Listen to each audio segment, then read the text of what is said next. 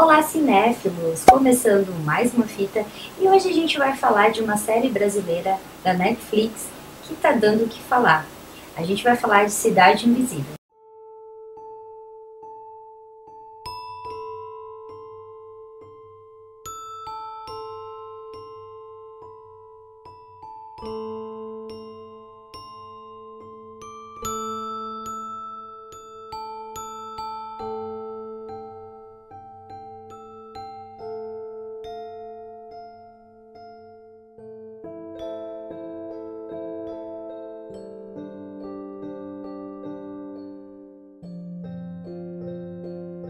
Cidade Invisível foi disponibilizada na Netflix no dia 5 de fevereiro, no comecinho desse mês, e já tá dando o que falar.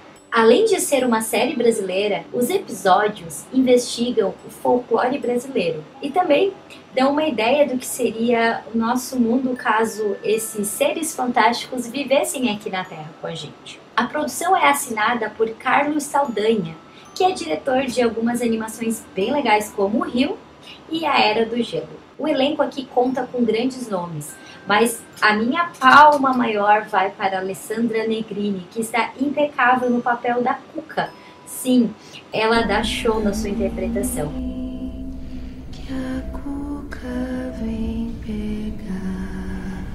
Logo no primeiro episódio, o espectador é captado por uma trama bem envolvente. Gabriela está com sua filha numa festa junina uma tribo que ela visita com frequência e, e ajuda as pessoas naquele local.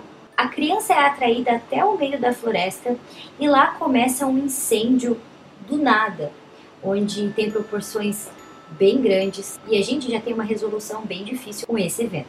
Algo acontece com Gabriela. Esse é o marido que trabalha na polícia, começa a investigar as causas desse incêndio e o que ocorreu depois. Os mistérios só aumentam quando Eric, que é então o marido de Gabriela, né, investigador, ele acha um boto cor-de-rosa na praia do Rio de Janeiro. Então, com toda essa trama, ele se envolve com alguns é, personagens meio, meio misteriosos, como a Cuca e a Yara, que são também personagens do nosso folclore. Eu gostei muito de como a, o diretor ele resolve colocar esses elementos do nosso folclore de uma forma muito tranquila.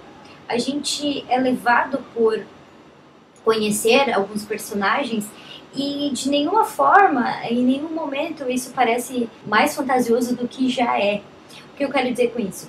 Que mesmo sendo uma história muito, muito fantasiosa, ela é trazida aqui para nossa realidade, o momento em que vivemos, e isso tudo é colocado de uma forma muito leve dentro da história. E aí entra o que eu comentei agora há pouco. Essa questão da caracterização dos personagens.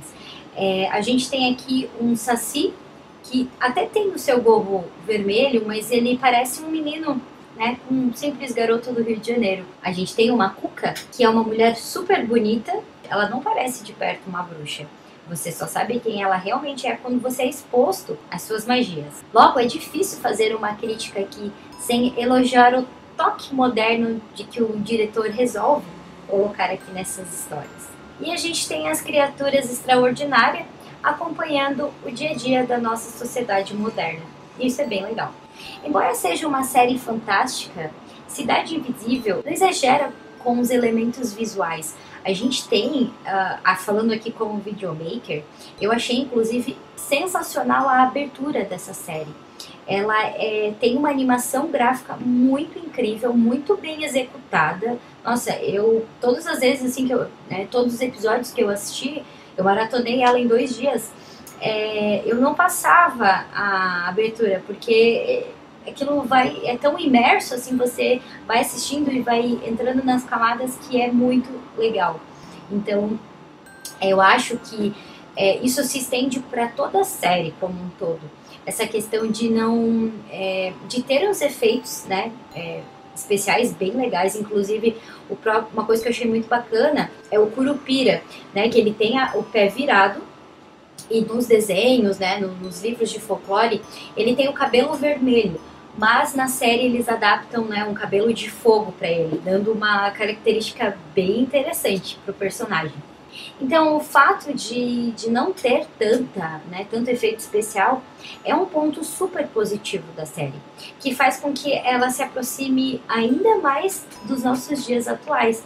Eu acho que esse é o ponto chave para essa série estar fazendo tanto sucesso, né? Acho que as pessoas elas talvez é, consigam é, se imaginar na situação do personagem, do nosso protagonista, e que aquilo poderia acontecer com elas. É aquele tipo de mistério, de terror, de suspense que eu gosto muito, que é uma coisa é, pautada na nossa realidade. É que aqui a gente não tem é, personagens sendo bons ou ruins, eles não são pautados dessa forma.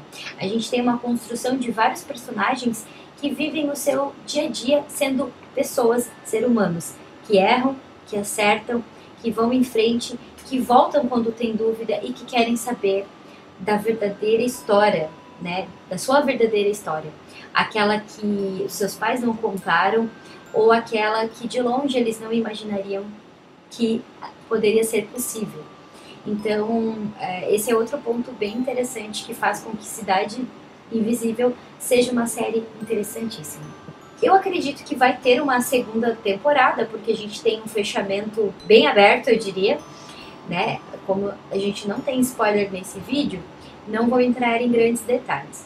A gente tem sete episódios com 40 minutos cada, que é super maratonável. Você tira um final de semana e maratona essa série tranquilamente. É bem bacana, é uma série bacana para você assistir com a sua família, com amigos, porque ela é, por mais que ela tenha um tema denso, né, que é essa coisa, né, do folclore, ela é uma série bem, bem bacana de assistir. Ela, por mais que ela tenha um tema às vezes, ela tem alguns temas meio pesados, a construção dela faz com que seja leve. A gente tem aqui um thriller policial. E em cada episódio que a, a série avança, a gente tem os mistérios da Vila Toré, o passado de Eric e de como as criaturas folclóricas se ambientaram no mundo moderno.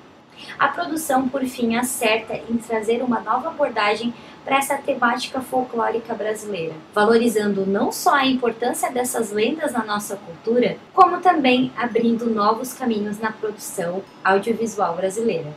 Então, eu estou muito feliz que essa série está tendo notoriedade, né? A gente tem, a gente está tendo muitas obras boas brasileiras e me agrada muito a gente ter acesso, né, a novos materiais tão incríveis quanto esse, principalmente nas plataformas de streaming, onde torna tudo muito mais acessível para o grande público. E aí, você já assistiu Cidade Invisível? O que achou? Se gostou ou não gostou, comente aqui embaixo. Se você tiver também alguma dica de série, de filme nessa linha né, de folclore ou na linha de filmes brasileiros que eu ainda não falei aqui no canal, por favor, deixa aqui embaixo como sugestão eu gosto muito dessa troca que a gente tem e faz com que o canal cresça muito. Obrigada para você que assistiu até aqui. Né? Convido você a curtir o podcast também, que tem vários outros conteúdos lá. Nos vemos então na próxima fita. Obrigada. Tchau.